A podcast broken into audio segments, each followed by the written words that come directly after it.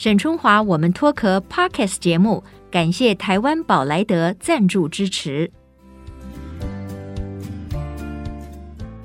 Hello，大家好，欢迎收听沈春华，我们脱壳。这个礼拜大家过得都还好吗？呃，我们在节目当中呢，分享了很多的妇女朋友，尤其是职业妇女朋友哦，她们生活的面面观，因为这其中当然有很多的这个挑战。不过，我觉得现代女性是这样子哈，当我们一方面很希望在职场上有所发挥的时候，其实另一个方面呢，我们也很希望能够对这个社会呢有更积极正面的回报啊。比如说，我们做公益啦，我们可能做某一些的服务啊。像我周遭有很多的朋友，他们就是以志工的形式哈，让他们的生活可以这个更丰富，然后也得到很大的成就感。那今天呢，我要访问的这一位呢，我觉得他也蛮奇特的哈，就是说，因为我我常常说，我们这节目叫我们脱壳哈，就是讲女性的蜕变，讲女性的不断的成长。那他是应该是一个非常资深而且成功的教育课程的经营者哈，但是呢，他在最近这几年，他也很积极的投入公益的这个活动。那比较妙的是呢，当我知道他的故事，其实他自己在人生里面也做了一个很大领域的这个转变。那我觉得，不管是各行各业啊，做什么样的工作，我也都很欢迎大家到我们的这个平台来跟大家分享一下成长的心路历程哈，因为这个世界的挑战。真的本来就非常的大，要安住我们的心哈，要让我们的时间花在很均衡的。啊，然后让我们心灵上都可以得到满足的一种运用，我觉得我们彼此就是互相学习哈。那我要欢迎的在现场的是呃卢君玉小姐，Linda，我就叫你 Linda 吧。对，是你好，沈姐你好，沈姐你好，大家好。这个 Linda 哈，我今天第一次看到她哈，我就觉得她应该就是一个非常很干练、很成功的这个职业妇女。你好像十八岁就投入职场，这个厉害。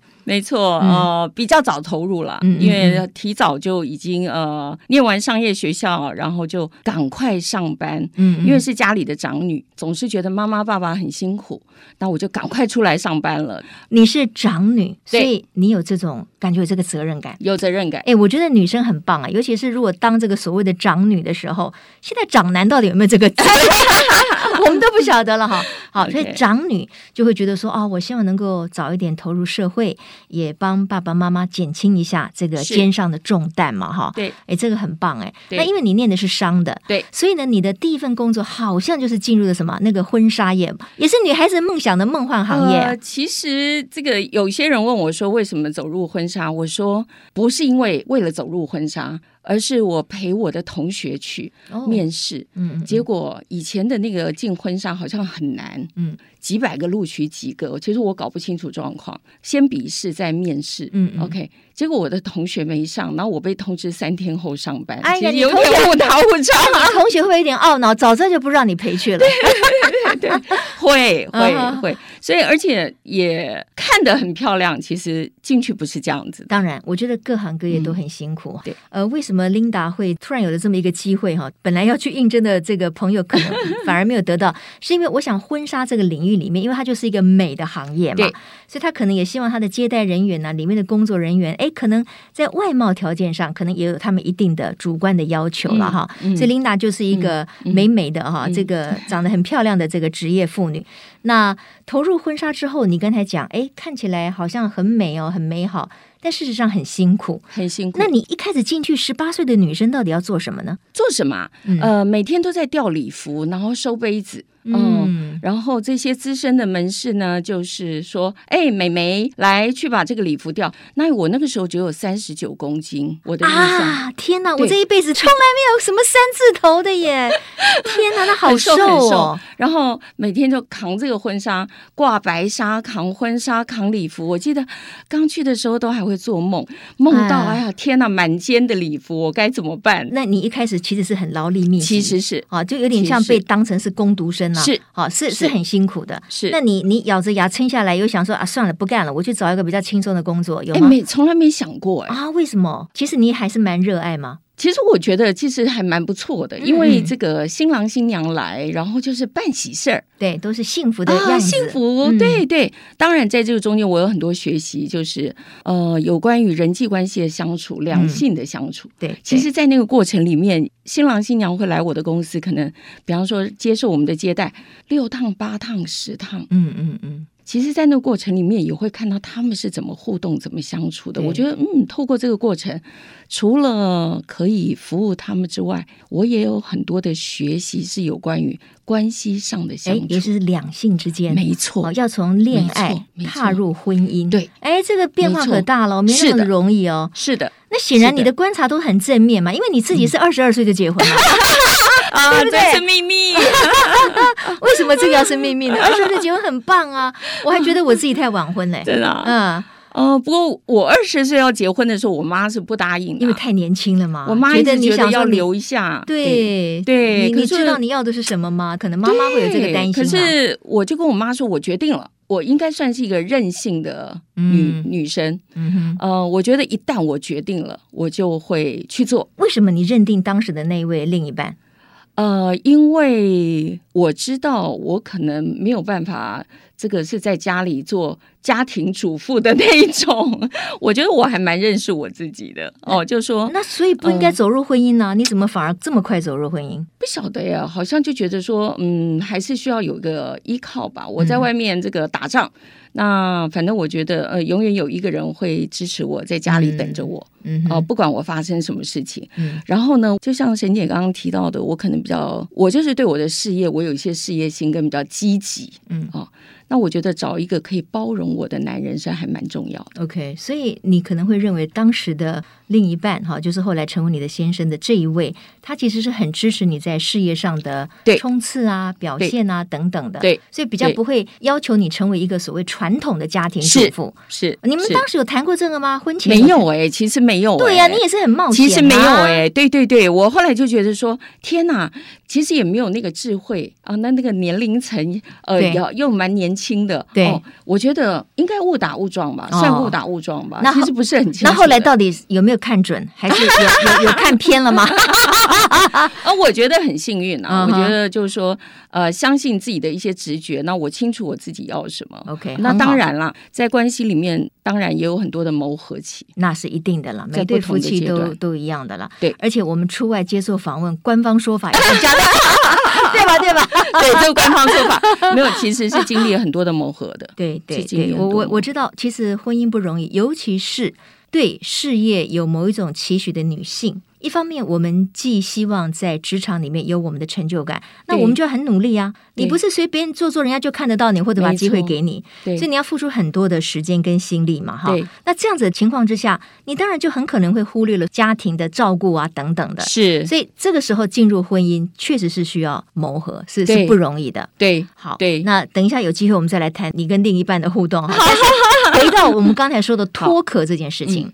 因为我我访问了非常多的现代妇女哈，我觉得大家很棒的一点就是说，哎，勇于改变，嗯，勇于接受一个新的变局的来临，嗯，就现代妇女的一种毅力也好，或者是一种能量，我觉得是非常强大的哈。嗯，那 Linda，你很特别的就是说，其实我相信你工作是非常努力了，是。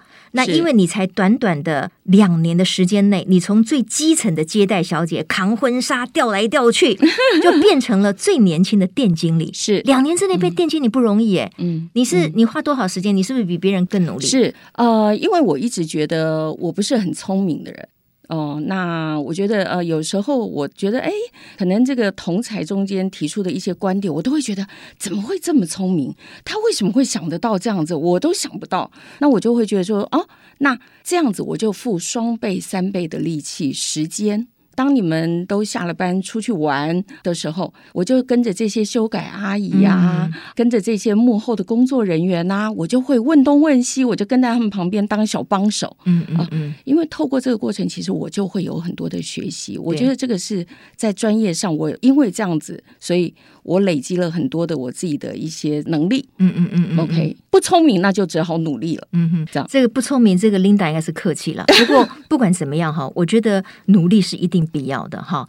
比如说这个 Linda 呢，这个两年的时间内变成为店经理哈，四年就变成了什么总部的经理，经理等于是做直升机，那表示说你的努力有被集团看到嘛？是是。可是呢，我觉得更妙的是哈，你在二十四岁的那一年。你竟然自己创了一个婚纱品牌啊，啊？那你一开始其实你是学商的啊，你又不是学服装的，对，怎么会有这么大胆的一个决定？呃，我觉得可能在这个服务的过程里面啊，有时候呃有一些理念。我记得当初有个事件，就是我当时的这个主管，因为我们也都服务各式各样的客户啊，有一个比较大的客户，他的消费额是比较高的。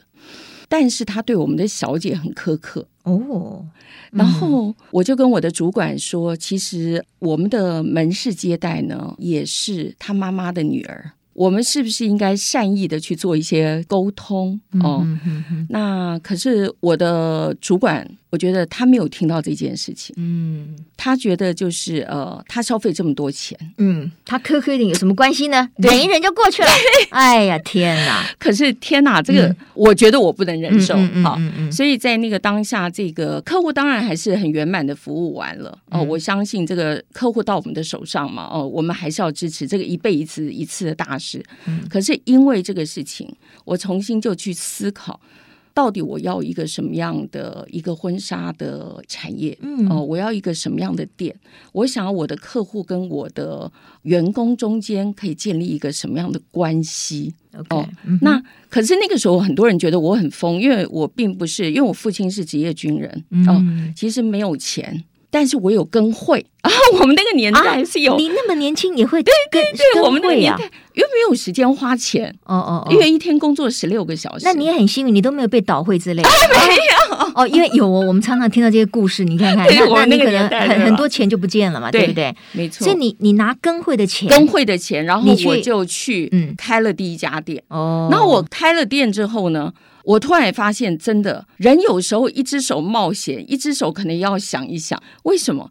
我突然发现，我有很多的预定的这些礼服跟机器，其实三个月后我是没有钱可以付的。哇哦，那完蛋了。对啊，可是那时候怎么办呢？哎，还好那时候没有刷信用卡。那时候都收现金，嗯、我就每一天努力的接待好客户，然后一手收现金，另一手就去付机器的钱。没错，我一开始创业是这样子。哦，哎，那听起来我觉得一方面很辛苦，可是你胆子真的也很大。我很疯狂，很疯狂。对对对对，也也就是说，我觉得我们在社会上是有这样的女性，也就是说那个企图心是强的，这一点很好。因为过去我们好像只在男性的身上看到这个特质，现在不一定的。我在很多的女性身上。哦。看到了，为了事业，她可以勇往直前。嗯，不过当然了，我觉得我们都不能冒进，不能太鲁莽。是是，其实是要谨慎的思考。是是，不然如果说一个太大的叠交，自己也是会承受不起的。不过我觉得那个时候还有很多的贵人了。哦，我觉得有很多的跟我一起工作的同事都是我的贵人。嗯嗯嗯嗯嗯，他们都愿意就是在那个当下，哎，我们好像看起来有共同的目标嘛。我们有有一家店，然后哎，那 Linda 你有很好的想法，对哦，那我们就来跟随你。哦，那我们就一起打拼，对对对对对，其实是有一群人一起打拼的。但是我觉得最好的一件事情就是说，因为你本来是学商的嘛，可是你为了要就是说，哎，完成这个梦想，你自己去开一个婚纱店，这个。跟你去帮人家打工那是完全两回事，所以你还做了一个决定，是你到巴黎去学这什么立体剪裁啊？对，呃，那个时候其实，在国际上刚刚有所谓的立裁这件事情，嗯、其实我只是听到这个观点，嗯、可是事实上那个时候是我记得那个时候立裁只是打算用在时装上，嗯嗯，根本连礼服还蛮远，嗯，不过我就在想，那要做一件事，就把它做到位，做到最好。嗯。嗯那有什么我可以做到最好？那就是我亲自去理解，那到底是一个怎么样的技术嘛？所以我就花了十个月去了巴黎。诶，其实立裁我觉得很重要，就是立体剪裁。是，立体。像现在如果说我们这些资深的消费者也交了很多学费了。那有些衣服你诶摆在那上面看很漂亮，嗯、你穿起来就是觉得哪边不对劲哈。是，可是如果一个剪裁，而且是有立体剪裁的衣服，其实是有修身的效果。是。哦，就是可以遮掩你的缺点，彰显你的优点。对，所以我觉得立裁这件事情是很重要。是，你看那么多年前，其实 Linda 就看到这一个，那你就把这个技术，当然你自己也因为更懂得怎么样去挑选好的礼服，是。给客人做更好的服务嘛。对，所以你这个婚纱业呃做的是蛮风风火火的，可是又很妙了，你好像也很快啊，你这个人变得也很快。你你创业七年之后，明明已经是在事业往上走了，也都是服务金字塔的这个顶端的客群。怎么突然之间你你又不干了？你你又收掉了？你把那个婚纱收掉了？其实我一开始呃没有收掉，大概中间有三年的时间，我一方面转入教育，嗯、可是我的婚纱店其实是继续在开，哦、是同步进行的，同步进行。其实有三年的时间，嗯，那到最后是这个真的忙不过来了，嗯嗯嗯，呃，因为在这个教育的这个产业啊，可能越来越多的事情我想做，有很多的面向我想要去努力，嗯、就分身乏术了嘛，对。时间不够用，真的。后来我才停掉婚纱。哦，OK，哎，我听起来有点可惜耶，因为我觉得一个很棒的婚纱哈，然后都是一个美的行业、梦想的行业，帮助很多新人在他们最人生最重要的日子里面啊，做最美的新娘、最帅的新郎。对，听起来是很不错的。当然背后也是很辛苦了。对，好。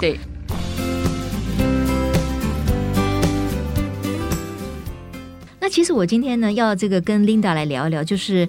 其实是要放在他的公益之路哈，因为他后来呢转入了这个教育课程之后呢，他发现就是说，哎，其实不管在任何的行业里面，每一个人其实都有一种奉献的心，是有一个付出的心。是那这个如果能够结合我们在各行各业的领域的啊，应该是蛮不错的。嗯，所以哎，你居然是什么二零二一年的一个叫做什么公益大使啊？华人公益大使。哎呦，这个是什么呢？这是哪一个 哪一个单位颁给你的？呃，中国工商经贸协会啊，其实呃，收到这个邀请的时候，我也觉得蛮惊讶。嗯嗯嗯。哦，那因为呃，这个公益，我们就是我始终觉得当初的那个起心动念呢，就是说以前做婚纱的时候，因为每天大概都工作十几个小时，其实没有机会再想到别的。那以前总是在想，我其实很很热情于我可以去做一些公益啊服务。可是当初呃，身边很多朋友在问我说：“哎，你什么时候会想要做公益啊做服务？”我说。退休后嘛，这不是一个标准答案吗？不是大家都这么说吗？就是退休后。但是我觉得，呃，可能就是接触这个教育的产业，让我看到有一个机会点，一个契机吧。我的思维做了一个很大的改变，就是说，哎，那为什么不是现在？我们活着到底干嘛呢？活着除了吃饭，其实我们也不可能每一餐都吃牛排嘛，也吃不了嘛。那如果我更有效能的去运用我的时间，嗯，那我有没有机会？从现在开始就可以做一些服务利他的事情，嗯，当然可以啊，因为其实公益是不挑时间的。对，我觉得任何人在任何人生的阶段、时间点，只要你愿意，你有心，对，你都可以用各种不同的形式，对，好去对社会做服务，对人群做服务，这个就是一种公益了，没错。所以当这个 Linda 想通了这一点以后呢，他就把这种啊、呃、所谓的公益的这些各种活动呢，也就纳入了他整个的时间的运用上面。那我觉得做公益是这样子。哈，就是说，因为公益的面向很多种，是哈。那我们来提几个比较具体的，就是 Linda 你参与过的，嗯，其中一个好像就是安康教养院，安康教养院啊，这个案子你要不要提一下？为什么会锁定这个安康教养院？那你们又做了什么？好，其实一开始就是知道这个在桃园的平镇，呃，有一个安康教养院，他们很辛苦，他们的财务非常的拮据，嗯，嗯，哦，非常需要帮助。那我记得这个第一次的时候是这个我们去拜访，我说哎，我们想要来跟你们做公益，啊，我记得当时的那个呃院长何院长，他很惊吓，因为他想说怎么来了五六个人，然后说要来做公益。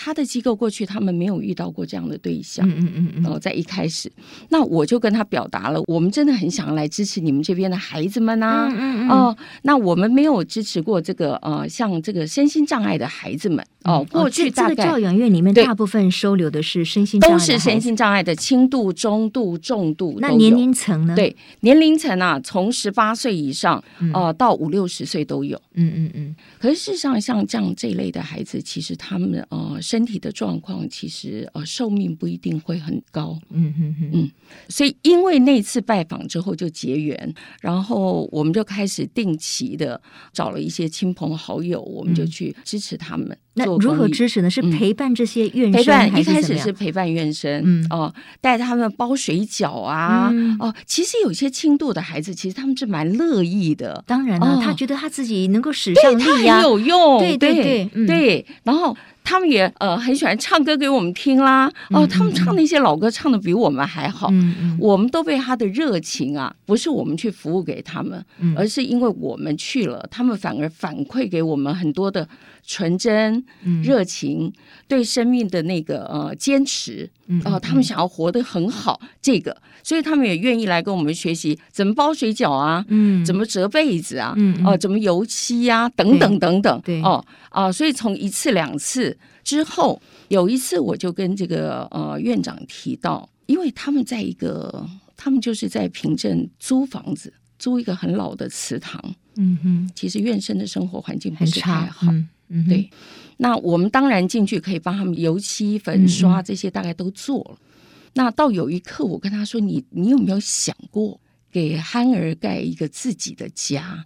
其实我觉得他好像蛮震惊的。我记得那一次谈话，他吓坏了。对呀、啊，应应该会吓坏，因为你你说盖一个家，意思什么？你要自己找土地，自己 找经费来盖吗？这个这个听起来困难重重，其实还没有去到那儿，他光一个这个想法，他就已经说：“我们这种机构没有人。”这样子做过，我说，那我们试一下嘛。OK，看看会有什么事情发生。对，所以这件事情我们如果把它讲的哎比较完整一点，就是说，事实上这个新的教养院已经盖好了，已经盖好了。那十年是在用十年的时间，十年的时间，这个十年的时间，这个成就感就很大。对对对对，非常具体。那问题是在哪边盖？是在原地吗？不是在原地，因为你原来是租人家的嘛。对，那在附近买一块地，买一块地。那这个地谁出钱呢？他们呃院长呢？我觉得这个院长夫妇啊是非。常有爱心的，嗯，其实院长他自己有一个孩子是这样的孩子哦，了解。其实当我知道之后，我就心里想，这个院长是不是也很有爱？他明明他只要照顾他一个孩子嘛，他去。买了一个快倒的机构，嗯，然后他要支持四五十个孩子，对对，天哪，这个是好大的怨呐！没错，就是因为他自己有这样的孩子，他更能够感同身受。没错，所以后来是他借由募款买到了那块地，借由募款买到了那块地，而且是敲锣打鼓，不容易，不容易。对对，其实很困难，其实真的是很难。对，而且是现在大概这五年十年，我想大家对于所谓的要去帮助啊募。款这个事情好像大家比较能接受。其实，在我一开始做教育、做公益的时候，嗯嗯，嗯那个年代没有人做什么募款这件事情。我记得我认识一些国外的神父，他们在台湾服务的，嗯、他们都还要回去欧洲、美国去募款。在那个年代，嗯、慢慢慢慢的，台湾才开始这个有一个对话。我们可不可以去支持每一个这样需要的弱势机构，去做到他们想要做的，改善他们的生活？对对对，嗯、其实台湾这几年在。呃，就是说，如果你能够把你的概念跟你要服务的对象讲得很清楚，没错，其实是可以募到款项，是可以。台湾人真的很有爱心，是可以，能量是非常充足的。那当然有很多的社服机构，他们确实也很欠缺，是。所以大家都会很希望，就是说，哦，你们要把眼光啊、关爱的眼神要看到我们这边来。那但是因为我自己本身也会参与有一些不同的这个福利基金会的这些运作啊、董事等等，我就是非常知道。其实这种资金啊募款常常会有排挤效用，没错，所以确实有一些更弱势的基金会或者是团体，他们就更会被忽略了哈。是这个很不容易。是那今天呢，我很高兴，就说透过了这次的访谈，我们知道，像透过 Linda 以及她的朋友们，还有社会上的很多爱心的人士，其实花十年的时间。真的可以让一个原来是非常老旧的院生的啊身心障碍者朋友的收容所，可以真的有一个更新，没错，有一个新的契机，没错，没错。我们每一个人可以从中多尽一点心力。是，今天因为时间的关系呢，我们很谢谢这个呃卢俊玉哈女士啊，这个 Linda 哈，我觉得她把她的热情运用在她的事业当中，然后又把她的爱心也扩及在这个社会里面。这个是我在节目里面访问到很多的职业妇女她们共同有的一个特质啊，我觉得这是我们台湾女性很值得骄傲的、很精彩的地方。谢谢，你要祝福 Linda 啊，我们大家继续一起加油，会的，OK，好，谢谢 Linda，谢谢，谢谢，谢谢。各位听众朋友，如果你们对今天的这个呃内容有些什么样的想法或者要分享的话，非常欢迎你留言给我们哈。那我们很高兴在我们的平台上面，我们也得到越来越多的回馈。有很多的这个回响，那也谢谢各位网友们哈，我们大家一起把这个社会上一些好的声音，呃，好的故事呢分享给大家。好，我们下周同一时间空中再会，拜拜。